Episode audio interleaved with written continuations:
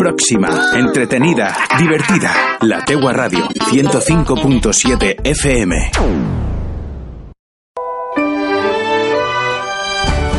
Sintonía hasta que nos indica que como cada lunes hablamos de psicología con Blanca Jorge. Está ya el estudio, estudio con nosotros. ¿Qué tal, Blanca? Buenas, bien, aquí estamos. Eh, hemos tenido un parón por el tema de algunas fiestas, pero ahora retomamos un poquito la marcha habitual de la sección hablando de lo que nos preocupa en el mundo de la psicología. Intentamos llegar a todo tipo de públicos, ¿no? A, a, niños, adolescentes, adultos. Pero antes de entrar en materia, como en cada semana, recordamos dónde está tu gabinete. Yo estoy aquí en Manises, en la calle Ramón y Cajal número 2, y pueden contactar conmigo tanto a través de mi página web blancajorge.com o a través de mi número de teléfono 600-712-444. Pueden ponerse en contacto conmigo. Para cualquier eh, duda, problema que tengan, pues eh, directamente contactan con Blanca, pero si lo quieren hacer hoy mismo en la radio, mm. Pues también nos pueden, no sé, preguntar o proponer un tema que quieran que tratemos en esta emisora y pueden hacerlo de diversas vías, por ejemplo, en el teléfono en directo, pueden llamarnos al 961531634 y nos preguntan cualquier duda a Blanca o bien nos proponen un tema, o también lo pueden hacer a través del correo directe arroba radiomanises.es o en nuestro WhatsApp 647-564-916. Blanca, ¿hoy qué tema has elegido? Hoy he elegido eh, los problemas del sueño. O sea, todo lo relacionado con el sueño, los diferentes, la dificultad, o sea, diferentes problemas que hay y también cómo, cómo solucionarlos. Claro, porque lo importante es tener un sueño reparador. Durmamos más o menos horas, exacto, pero que nos levantemos descansados sería lo ideal, ¿no? Sí, exacto, pero eso tampoco hay, así que hay a lo mejor, un, pues dices unas 7, 8 horas, pero hay gente que, por ejemplo, durmiendo 6 horas se levanta y se encuentra bien. Entonces sería suficiente para esa persona. Hay otras personas que necesitan dormir un poquito más, pero lo que tú dices es que sea un sueño reparador, que nos repare de toda la, energía que hemos desgastado en el día, digamos, y que estemos bien para el día siguiente. También nuestras fases, como en su día ya hablamos, según la fase en la que estemos en nuestra vida, dormimos más o menos. también, también influye la edad en la que estamos. Es verdad que los niños y adolescentes duermen más. Conforme nos vamos haciendo más adultos, vamos necesitando dormir menos y hasta llegar a la tercera edad que duermen bastante menos y lo que hacen es dormir, pues eso, como unas micro siestas, digamos, durante el día para recuperar eso que no han dormido durante la noche. Pero sí que es verdad que la edad también influye en la cantidad de horas que dormimos. Pues entramos ya en materia hablando de los trastornos del sueño. Sí, pues primero diríamos que el sueño es un proceso biológico y que es imprescindible para, para la vida. Hay diferentes trastornos del sueño que nos impiden tener un sueño reparador, como comentábamos, y que afectan nuestro día a día con diversos síntomas. Y los trastornos del sueño son problemas relacionados con el, pues eso, lo que nos pasa a la hora de ir a dormir e incluyen dificultades para conciliar el sueño o para permanecer dormido, eh, quedarse dormidos a lo mejor en momentos inapropiados, dormir demasiado o conductas anormales durante el sueño y el primero que vamos a ver es el, el insomnio. Y lo vemos el primero porque es el, el, más común.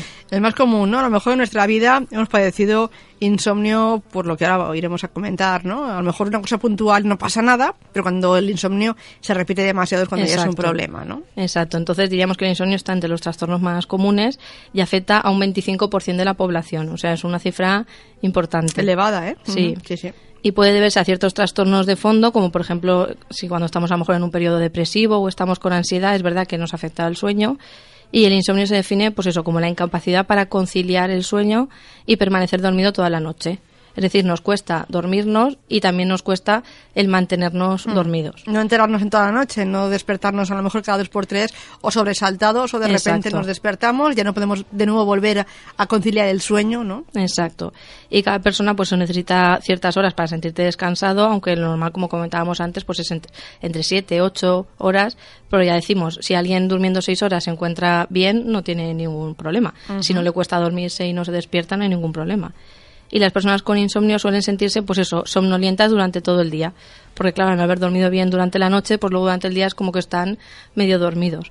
Y eso, claro, pues perjudica su vida diaria y por la noche les va a volver a acostar, quedarse dormidos para, a pesar de estar cansados, vuelven a quejarse de no poder dormirse. Que sí que es verdad que muchas veces, si a lo mejor pues madrugamos mucho o nos cansamos mucho, pues es más fácil dormirnos. Pero cuando padecemos de insomnio, a veces ni, ni habiendo madrugado ni habiéndonos cansado conseguimos dormir. No podemos dormir y aparte el no poder dormir nos genera unos nervios diciendo es que tengo que dormir porque mira qué hora es, no voy a descansar y ese mismo nervio y esa misma angustia que te entra te impide dormir ¿no? y relajarte. Y, sí, porque nos vamos activando todavía más y vamos preocupándonos más y entonces en un estado de, de esa activación es imposible conciliar el sueño. Incluso hay gente que dice es que en la cama no puedo estar, ¿no? Es decir, cuando tienen insomnio, es que es la cama la que a veces molesta y dices que me tengo que levantar a hacer algo para ver si me entra el sueño. Exacto. O cambiar de habitación para ver si puedo conciliar el sueño, ¿no? Y dentro del insomnio también tendríamos el, digamos, un, un efecto, un síndrome que se llama el síndrome de las piernas inquietas, que consiste en un hormigueo en las piernas y que obliga a que se muevan. Es decir, estar continuamente moviendo las piernas. Claro, hmm. tener este síndrome dificulta el, dormirnos. O el, una vez nos hemos dormido es inevitable despertarnos, porque el propio movimiento de las piernas nos va a despertar. Y se produce durante la noche y va a dificultar al sueño. si dormimos solos no pasa nada, pero si dormimos acompañados... Claro, encima es eso, molestamos a la persona que tenemos al lado, además de eso, de no poder dormir nosotros bien, también molestamos al de al lado. ¿No? Y aparte no quieres molestar, ¿no? Y el, y el no poder controlar el tema este del efecto de piernas inquietas te produce más ansiedad decir es que tengo al lado una persona que no la voy a dejar dormir. Claro. Yo tampoco puedo dormir, el cosquilleo en las piernas es bastante desagradable. Bueno, son muchos factores. ¿no? Exacto. Y tenemos diferentes tipos de insomnio y tendríamos en primer lugar el insomnio de inicio, es decir, si yo tengo problemas para iniciar eh, el sueño en menos de 30 minutos, es decir, si yo veo que me cuesta dormirme, hmm. pero me cuesta alrededor de unos 30 minutos, digamos que sí que tendríamos una dificultad, pero sería el, digamos, la primera, el primer escalón del insomnio. Es decir, ahí aún podríamos poner remedio y aún no estaríamos hablando de una dificultad grande. Pero si, por ejemplo, hablamos del otro tipo de insomnio, que sería el insomnio de mantenimiento, ahí ya tenemos problemas para mantener el sueño, es decir, una vez nos hemos dormido, para seguir durmiendo, y, y se producen despertares nocturnos de más de 30 minutos de duración. Es decir, me despierto y pasan más de 30 minutos hasta que me vuelvo a dormir. Porque, por ejemplo, pues el, quien no padecemos de insomnio, pues nos despertamos, vemos qué hora es, nos giramos y seguimos durmiendo. Pero quien padece de insomnio sí que es verdad que se despierta, pasan mínimo 30 minutos, le cuesta volver a dormirse y al final, a lo mejor a los 30, 40 minutos se vuelve a dormir. O a veces, por ejemplo, te despiertas porque has tenido un sueño, una pesadilla, ¿no? Que te hace despertar de repente. Exacto. Lo pasas un poco mal, pero luego ya, lo que tú dices, te vuelves a cansar y boom, en sí vuelves a dormir. Pero si nos cuesta más de 30 minutos volver a dormirnos, es que tenemos esta dificultad. O, o, directamente, a lo mejor, me tiene que sonar el despertador a las 7, pero yo me despierto a las 5 y ya no puedo volver a dormirme. Entonces tengo ahí esas dos horas que he perdido y que no me puedo dormir. Entonces ese sería ya el insomnio de mantenimiento y ahí sí que ya tendríamos que sí o sí buscar ayuda o poner remedio porque si no, pues eso, voy acumulando días de cansancio y al final no me concentro bien, no rindo bien, físicamente también me pasa, me pasa factura, entonces hay que poner remedio. Hay, hay, hay algo que puede motivar el insomnio, imaginamos, ¿no? Sí, el insomnio, digamos, puede ser transitorio o crónico. Transitorio es si, por ejemplo, se produce durante un corto periodo de tiempo, menos de un mes, es decir, pues a lo mejor porque me he trasladado a otro país que tiene otro uso horario o porque eh, me han cambiado el turno de trabajo o porque tengo que cuidar a una persona enferma, a lo mejor no, no, o sea, cambio mis patrones de sueño y no duermo bien durante menos de un mes, entonces ahí hablaríamos de transitorio, porque simplemente va a ser ese, ese periodo de tiempo, pero luego voy a volver a mi vida normal, digamos. Pero si así se prolonga más allá de seis meses, incluso durando, pudiendo llegar a un año o más, ya hablamos de un, de un insomnio crónico y en el que sí o sí tenemos que, que, poner remedio. Tenemos que averiguar qué es lo que motiva ese insomnio, ¿no? ¿Qué nos pasa en nuestro cuerpo para poder actuar y decir, el insomnio me lo produce tal claro, porque muchas veces puede ser algo físico, algo médico, entonces tenemos que acudir al médico. Hay veces que puede ser simplemente que hemos aprendido a dormir mal, hacemos cosas que no debemos como luego vemos al final, o simplemente pues eso, a lo mejor hay alguna preocupación ahí detrás que me, que me molesta o no me deja dormir, entonces solucionarla para poder pero eso sí, cuando ya estamos hablando de, que no es algo transitorio, sino es algo más seguido en el tiempo, tenemos que ver lo que tú dices, ese origen o esa causa y poner remedio.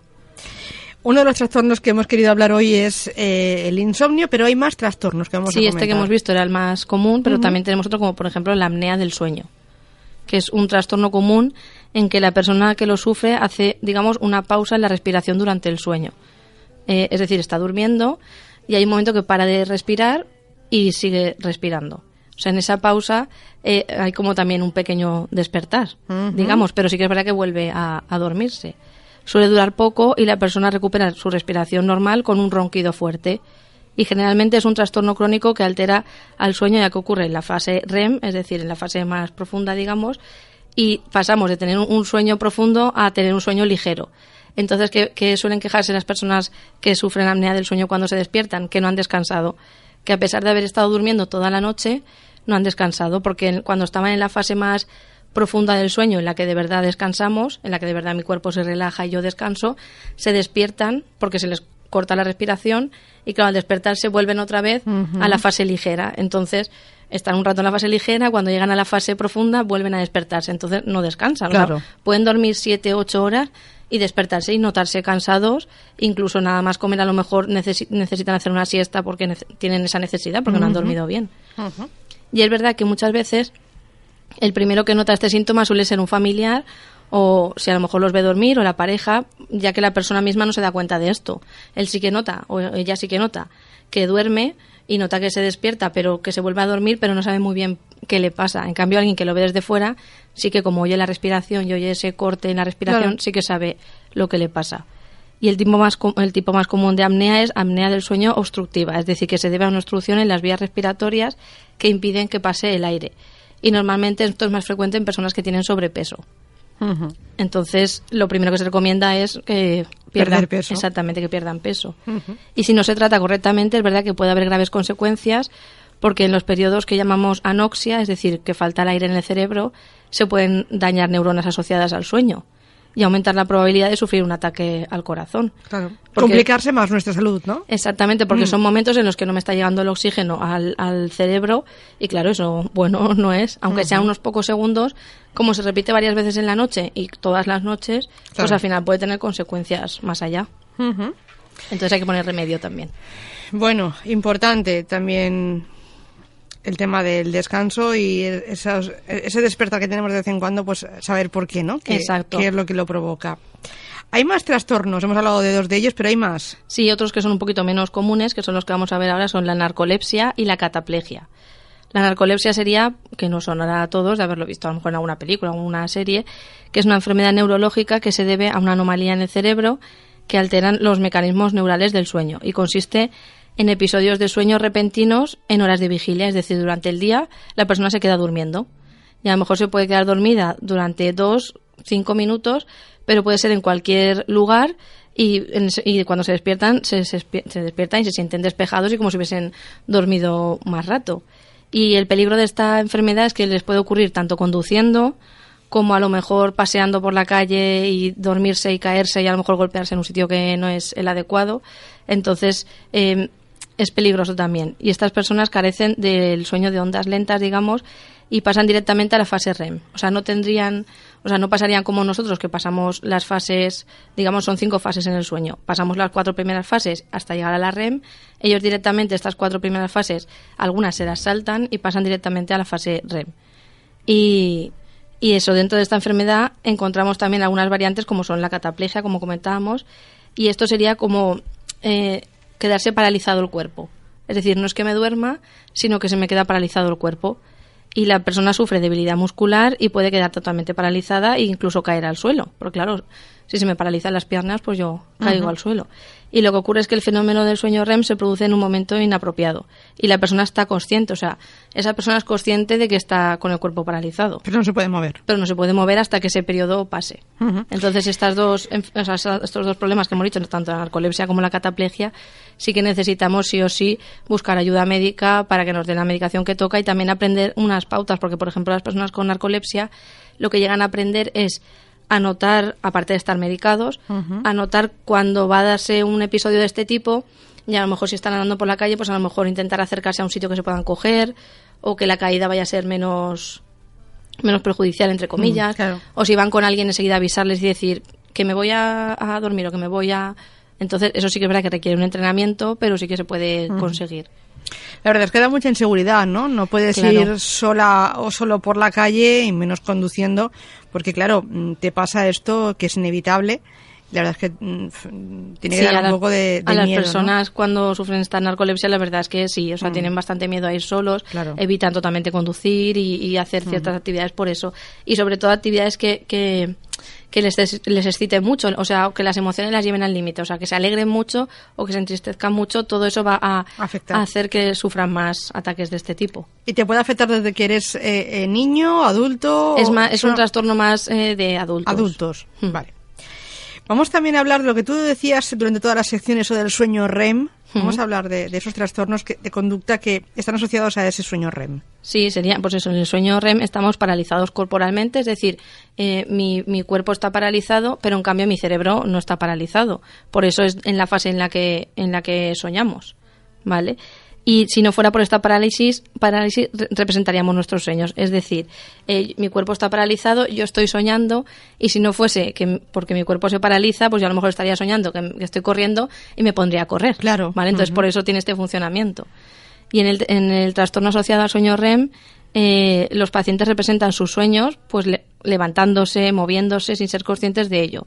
Y puede sufrir incluso lesiones. O sea, porque lo que hemos dicho, lo normal sería estar el cuerpo paralizado y mi, y mi cerebro activo soñando, pero cuando alguien tiene un trastorno en esta fase, pues no tiene el cuerpo paralizado y lo que decimos, pues si a lo mejor sueña que está andando, pues se levanta y se pone a andar por la habitación. Madre mía, qué peligro, ¿eh? Claro, exactamente. Entonces es peligroso por lo que decimos que se pueden sufrir lesiones.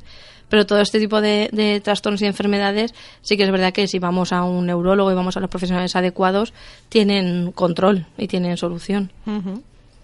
Yo siempre tengo una duda y me gustaría grabarme alguna vez durmiendo. Porque, claro, nos, movemos un poco la cara y dicen que los ojos se mueven mucho, ¿no? Sí, hay un movimiento que son, sí, el mm. movimiento, de hecho, el, las, el nombre de REM viene de eso, de los mm. movimientos oculares rápidos, digamos. Sí, se mueven los ojos así muy rápido. Mm. A mí me gustaría grabarme, más que nada durante las horas que duermo, sean siete, seis, las que sean. Para ver, pues qué a ver qué hago. Sí, siempre he tenido esa, esa curiosidad. Aparte, en películas lo hemos visto, ¿no? Hay, mm. hay departamentos a veces en hospitales, ¿no? ¿Cómo se llaman? Las, sí, las, las unidades, del, sueño. sueño. Sí, de hecho, cuando alguien tiene alguna dificultad o se sospecha que tiene alguna dificultad, va a la unidad del sueño, pasa una noche allí, se le graba, se le conectan aparatos a la cabeza para registrar todas las ondas. Sí, por sí. eso, por eso que se estudia el sueño y a mí eso me ha llamado mucho Sí, aparte es algo muy importante porque es que en realidad el problema es, o sea, es algo muy importante y no se le da mucha importancia. Porque es verdad que yo cuando los pacientes acuden a consulta, una de las cosas que les pregunto es cómo duermen, pero es verdad que la gente no le da mucha importancia y es algo que hacemos pues si el día tiene 24 horas, mínimo 8, o sea, una tercera parte del día estamos durmiendo. Y aparte que es importante lo que decimos para el día siguiente estar descansados, o sea, que es algo muy importante, pero es verdad, no. Si buscas estudios o, o sea, estudios, investigaciones que se hayan hecho, no hay muchas. Si buscas para estudiar, para formarte, tampoco hay mucha formación en ese aspecto, o sea, que es algo que está un poco como abandonado, pero es algo fundamental. Claro que sí.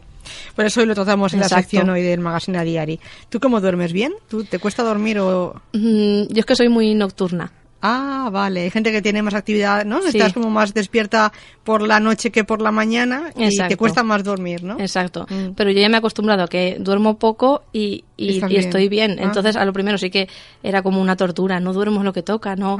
Pero cuando ya he visto que duermo poco, luego al día siguiente madrugo, paso el día entero y estoy bien, pues ya lo asumo y ya está pero no soy de, de, dormirme a las diez y media ni a las once. Pero no te cuesta dormir, es decir, tú vas a la cama y duermes, eso es importante. Exacto. Aunque te vayas a la una de la mañana a dormir, pero pum, ese día duermes, ¿no? Pero también porque es importante, una cosa que comentaremos luego, que tenemos que irnos a la cama con sueño. Ajá. Si tenemos dificultad, si no tenemos, yo siempre lo digo, si no tenemos ningún problema con el sueño, podemos hacer siestas, podemos hacer, podemos en la cama ver la tele, em, cenar, lo que queramos, si no tenemos problemas. Pero en cuanto empezamos a tener dificultades con el sueño, tenemos que irnos solo a la cama cuando tengamos sueño. En la cama solo tenemos que dormir, ni vemos la tele, ni hacemos otras cosas. Pero claro, eso sí tenemos dificultades. Claro. Si no, pero eso es importante como veremos ahora luego. Muy bien, porque también antes hablabas de movimiento y a lo mejor el ser sonámbulo ¿eh? tiene algo que ver con eso de que se mueven cuando están durmiendo, ¿no? Sí, el sonambulismo, por ejemplo, pues eso, en los niños eh, muchas veces suele ser por fatiga o por falta de sueño o por ansiedad, pero en los adultos puede deberse muchas veces a trastornos mentales o problemas con el alcohol y estas personas se pueden levantar y pasear con normalidad realizar acciones y estos episodios suelen ser muy breves, es decir, no, no se levantan y están un par de horas por la casa dando vueltas, suele ser cuestión de minutos.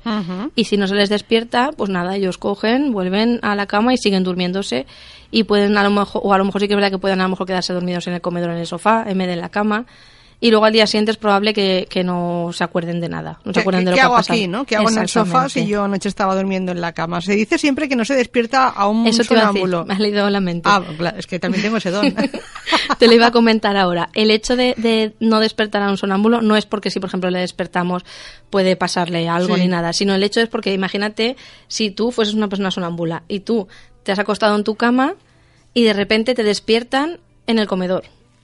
Mínimo te llevarías un susto. Sí. Es decir, dirías, ostras, ¿qué ha pasado aquí? Entonces, es por eso por el que se recomienda no despertar a las personas. Porque, claro, esa persona se ha acostado y se ha dormido en la cama y de repente se encuentra en el baño, en el comedor, en la cocina.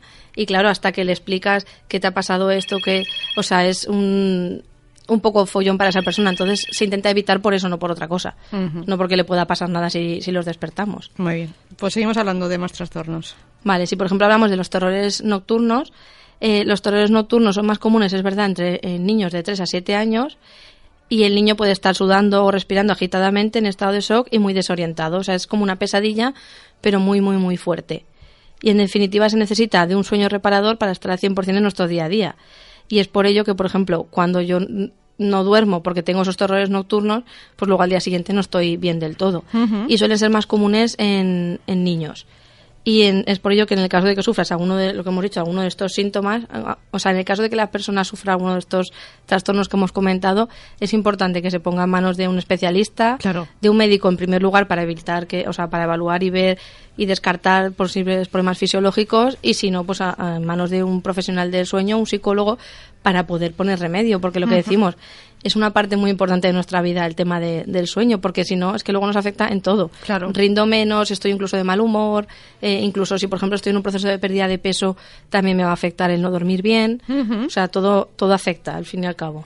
Ahora hablamos de cómo luchar y empezar a dormir bien, pero por ejemplo yo también quería preguntarte eh, a la gente que a lo mejor tiene turnos en los que trabaja de noche o siempre trabaja de noche o son turnos cambiantes, un día trabaja de noche, otro trabaja de mañanas, ¿eso también les afecta? Sí, de hecho hay eh, estudios en los que dicen que la gente que tiene siempre cambios de turno, eh, la esperanza de vida es menor, es decir, eh, mueren antes, aunque suene un poco Aunque cumplan 100 años o Exacto, 150, no pasa sí. nada.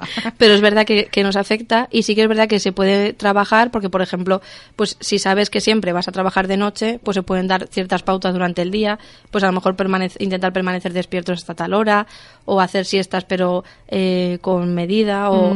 Pero el problema es a lo mejor cuando tres días vas de mañana, tres días vas de noche, tres días vas de tarde o algo así, es un poco más complicado. Pero sí que se pueden intentar dar unas pautas para que lleven mejor esos cambios de turno, porque sobre todo lo que les suele pasar es que al día siguiente del primer, o sea, del cambio de turno, ese día ya están muy desconectados, no saben si duermen por la tarde, por la noche, y cuando a lo mejor el segundo o el tercer día ya se han enganchado, vuelven a cambiar de turno. Entonces es un poco complicado.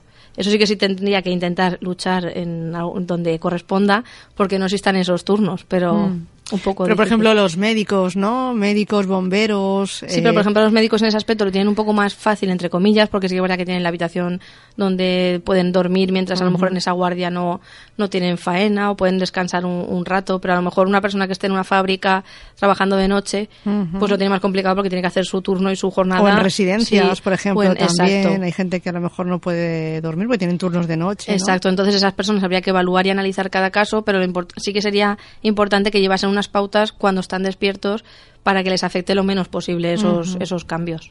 A lo mejor tampoco tener mucha actividad durante ese día. Es decir, que sus actividades sean más tranquilas cuando tienen esos, esas semanas con esos cambios de turno, ¿no? Sí, para a lo no, mejor no no quemar- agotarse tampoco exacto. haciendo muchas cosas porque al final, claro, no descansarás. ¿no? Exacto. Bueno, vamos a comentar cómo luchar contra el insomnio y empezar a dormir bien. Sí, en primer lugar, eh, comer bien. Que parece que no es importante, pero la, bueno, la comida es importante para todo. La alimentación, La alimentación, ¿no? pero es incluso hasta para el sueño. Porque es verdad que no nos sirve de nada si llegamos a la cama, pues a lo mejor eh, con hambre, por ejemplo. Si yo llego a la cama con hambre, voy a dificultar el sueño, sí o sí. Y una de las soluciones para el insomnio pues, puede estar muchas veces en la comida. Es importante alimentarse bien, ya que una falta de calorías por debajo de los mínimos que necesitamos va a hacer que mis niveles de, de cortisol eh, aumenten. Y el cortisol es la hormona del estrés. Es decir, yo me voy a estresar a la hora de dormir porque no he comido bien. Entonces lo podemos evitar comiendo bien. Claro. ¿Vale? Además, es verdad que merece la pena eliminar o moderar el consumo de café, por ejemplo, o bebidas excitantes. Y lo mismo con alimentos que tengan muchos edulcorantes artificiales. Y también no darnos eh, unas grandes cenas, es decir, intentar no, no cenar de manera copiosa porque nos iremos a la cama muy llenos y es eso también va a dificultar el sueño. Cenas ligeras. Exacto. Vale. Y se recomienda también consumir alimentos ricos en triptófano, eh, como por ejemplo los lácteos, los huevos, los cereales integrales, el plátano, ya que eso va a hacer que produzcamos serotonina, que es un potente relajante. Y también, pues, por ejemplo, pues eso, eh, tomarse un yogur natural una hora antes de ir a dormir, o por ejemplo, hacerse una infusión. Cosas también calientes van a hacer que mi cuerpo ya vaya introduciéndose, digamos, en esa fase de- del sueño. Nos relajamos un poquito más, ¿no? Exactamente. Y no, pues lo que decíamos, no consumir bebidas que contengan cafeína u otros excitantes al menos seis horas antes de acostarse. Que sé que muchas veces suena un poco, pero si a lo mejor no podemos conseguir que sean seis horas antes, que sean unas tres, cuatro horas. Pero pues eso, que no tomemos café ni tomemos cosas que nos exciten. Como decíamos antes, si no tengo problemas de sueño, puedo tomar lo que quiera, porque no me va a causar ningún problema. Pero si tengo problemas de sueño, pues es una de las cosas que tenemos que, que, que eliminar. Claro. Eh, el ejercicio, al al igual que la alimentación, siempre se recomienda en nuestra vida, Sí, ¿no? en este caso para el sueño sería un ejercicio moderado. Es decir, eh, que yo cuando vaya a hacer, o sea, que haga este ejercicio, pero no un ejercicio que va, a lo mejor como si lo hiciese a primera hora de la mañana. Es decir, un ejercicio moderado que me canse, que me, pues eso, que me destense y que me vaya introduciendo, digamos, en ese momento de dormir. Por ejemplo, sería, eh, pues eso, a lo mejor una actividad aeróbica eh, o a lo mejor, eh, no sé, un ejercicio que nos, que nos relaje y que nos descargue, pero no que nos active en exceso, tampoco. Muy bien. También, por ejemplo, es bueno, o es recomendable alejarse de las pantallas y de la luz intensa. Es decir, todas las personas seguimos unos ritmos de activación llamados ritmos circadianos que están relacionados con la recepción de la luz y por eso exponernos a fuentes de luz en horas en las que se supone que tendríamos que estar durmiendo, pues va a crear problemas de sueño. Es decir, eh, nuestro cuerpo muchas veces eh, cuando es de noche asocia que tiene que dormir, pero si es de noche y yo estoy mirando la tablet con la luz a tope o la habitación la luz encendida, la tele, pues mi cuerpo dice es de día y no voy a dormirme, ¿vale? Entonces, para ayudar a nuestro cuerpo, pues intentemos en vez de usar la tablet a lo mejor leer un libro que no tiene esa luz o si usamos la tablet hay modos de, de mm, lectura nocturna, digamos, para que no me afecte tanto. No, pero dicen que los aparatos electrónicos eh, mejor no utilizarlos X horas antes de irnos a dormir. Sí, sí, por eso digo que si podemos evitarlo, lo evitamos. Vale. Pero sí que sé que hay Mm. gente muy que tiene muchas costumbres muy marcadas. Pues no. O sea, han Ya. de cambiar las costumbres. Exacto. Vale, entonces lo que decimos. Y porque, por ejemplo, pues eso, la, la luz proyectada de forma tan directa sobre nuestro cuerpo va a crear problemas de sueño porque va a afectar a los niveles de melatonina. que, ¿Qué es la melatonina? Es la hormona que se usa para regular nuestro ritmo circadiano. Y curiosamente, la frecuencia de la luz azul es la que más nos afecta en este sentido. Y lo mejor que podemos hacer es eso, intentar usar una luz tenue o intentar mantenernos lejos de estas pantallas. Que Claro. hay día suficiente para lo que tú dices. Claro hay día sí. suficiente para mirarlo que no hace falta mirarlo la a esa noche hora. a descansar y viene a veces muy bien, incluso induce al sueño el leer un libro. ¿eh? Exactamente. Te relaja un poquito, pum, tres páginas y a dormir. ¿eh? Exacto. Como un bebé. También, por ejemplo, hacer yoga, hacer ejercicios de relajación. Si todo esto, por ejemplo, lo, intentamos hacer a últimas horas del día, pues lo que decimos nos va a relajar, nos va a desconectar y nos va a ir introduciendo en ese, en ese apagar el día que queremos. Es decir, nosotros tenemos que estar activos por el día y ir apagándonos a, a- a finalizar la tarde y llegar la noche. Y con estos ejercicios lo podemos favorecer. También es importante, por ejemplo, que en la habitación haya una temperatura adecuada. Es decir, ni mucho calor ni mucho frío. Es decir, una temperatura media. ¿Vale? Para que, porque ya que nuestro cuerpo durante el sueño muchas veces tiene subidas y bajadas de temperatura, ya él solo se regula. Pero si nosotros a lo mejor tenemos el aire acondicionado muy fuerte o la Claro. calefacción muy fuerte, pues va a tener que luchar contra lo del propio cuerpo más el ambiente. Entonces no, no nos ayuda. Y también nos levantaremos más cansados Exacto. incluso, ¿no? También no preocuparnos demasiado en intentar dormirnos. Es decir, una vez ha llegado el momento de dormirnos, vamos a intentar dormirnos y no pensar en otra cosa. Que yo sé que es fácil, o sea, suena fácil, pero luego es difícil. Pero aquí si, por ejemplo, ya tenemos alguna dificultad que nos, que nos va a hacer no poder dormir, pues ya lo que decíamos antes, tenemos que consultar con un profesional para que nos ayude. Pero si no, por ejemplo, hay técnicas muy sencillas. Por ejemplo, si a lo mejor eh, todo el rato estoy pensando, mañana cuando me levante tengo que hacer esto, que no se me olvide, que no se me olvide. Ahí lo que tenemos que hacer es levantarnos, coger un boli y un papel y lo apuntamos. Y ponerlo en grande. Mañana cuando te levantes, haz esto. Claro. Y me vuelvo y me duermo. Es decir, el estar ahí pensándolo no va a hacer que me acuerde. O los problemas que te vienen a la cabeza cuando te vas a dormir y eh, probablemente no vas a poder solucionarlos. Así que es mejor decir, problema, mañana ya. Exactamente, yo lo dejo ahí escrito, no se va a olvidar y ya no lo tengo en mente, digamos. Y también una cosa que, que, no quiero que se me olvide es lo que decíamos, cuando tengo problemas de sueño, la cama tiene que ser solo para dormir. Es decir, ni veo la tele ni hago otras cosas, o sea, simplemente duermo. Y me tengo que ir a la cama cuando estoy ya muy cansado. Es decir, quedarme a lo mejor en el sofá viendo la tele o leyendo, o, y cuando ya me note cansado, cansado o con sueño, me voy a la cama y me duermo. Y también es importante cuando tengo problemas de sueño, eh, si me despierto, no permanecer horas en la cama. Es decir, no me quedo horas dando vueltas. Es mejor que si me despierto me vaya al sofá y ya cuando me entre sueño me vuelvo a la cama. Porque si no, lo que al final hago es que el cerebro cree una conexión de que la cama estoy intranquilo, estoy nervioso, estoy no estoy a gusto y claro, al día siguiente me va a volver a pasar lo mismo. Entonces intentemos que el cerebro asocie con que la cama voy a estar a gusto, voy a dormir, voy a descansar. Entonces intentemos hacer eso. Mm, no hemos hablado, por ejemplo, de que hay gente que para relajarse se toma algunos medicamentos, alguna pastilla que le ayuda a dormir. ¿Eso tú lo recomiendas? ¿No lo recomiendas? No lo recomiendo. ¿Crea adicción incluso? Sí, yo no lo recomiendo, crea adicción, efectos secundarios, pero sí que es verdad que hay gente que tiene ciertas dificultades y recurre a eso, pero yo también le recomiendo que consulte a un profesional, a un psicólogo en este caso, que trabaje estas dificultades del sueño, que empiece un tratamiento y una terapia del sueño y que antes de finalizar la terapia del sueño con el psicólogo abandone el tratamiento farmacológico y verá cómo al final puede resolver estos problemas sin recurrir a esa medicación. Porque muchas veces es simplemente cambiar hábitos que hacemos mal, aprender a dormir otra vez bien y eso no es, no es perjudicial. En cambio, la medicación, las medicaciones que comentamos, efectos secundarios, eh, peligros de dependencia. Entonces, yo sí que intento que la gente no, no tome esas, porque aparte eso son parches. Es pan para hoy y hambre para mañana. Es decir, no me va a enseñar a dormir una medicación. Entonces, tengo que aprender. Pero siempre con ayuda de profesionales. Muy bien, eh, nos quedamos sin tiempo. Quiero que me comente rápidamente una jornada que sobre el deporte que se va a impartir hoy, ¿no? Sí, esta tarde sobre las seis y media y mañana también en el Auditorio Germanías. Eh, con el, bueno, lo ha organizado todo el despacho de abogados Lares aquí en Manises y colaboro yo y también colabora un árbitro y vamos a hacer, son una jornada que se llama Violencia a Cero y se trata de intentar prevenir y controlar la violencia que hay en los partidos de fútbol, sobre todo en pues eso, en niños y adolescentes, padres también, como hemos visto alguna vez algún caso en la tele de que empiezan a discutir los niños, saltan los Mm, padres al campo. sí. Entonces intenta de evitar todo eso, entonces se explica un poco de la perspectiva, digamos, los abogados explican qué consecuencias negativas podrían tener, el árbitro va a contar sus experiencias en los partidos y yo como psicóloga hago, hago mi aportación de ver, pues eso, que, cómo podemos comunicar las cosas a lo mejor al árbitro si no estamos de acuerdo, cómo tenemos que respetar esas normas, es decir, un poco prevenir que los niños tengan esas actitudes, Claro. educarles un poco en que se puede jugar y se puede jugar sin discutir, sin pelear y también solo por el disfrute de jugar.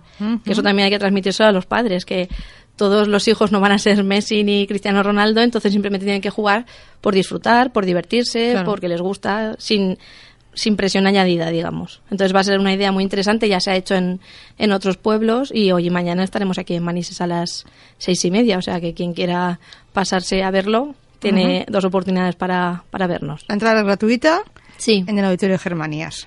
Muy bien.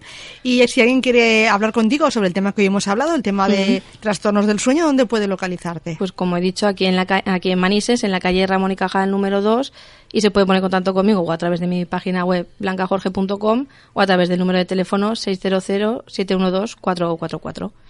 Muy bien, como siempre, gracias Blanca y la semana que viene hablamos de más psicología. Hasta la semana que viene.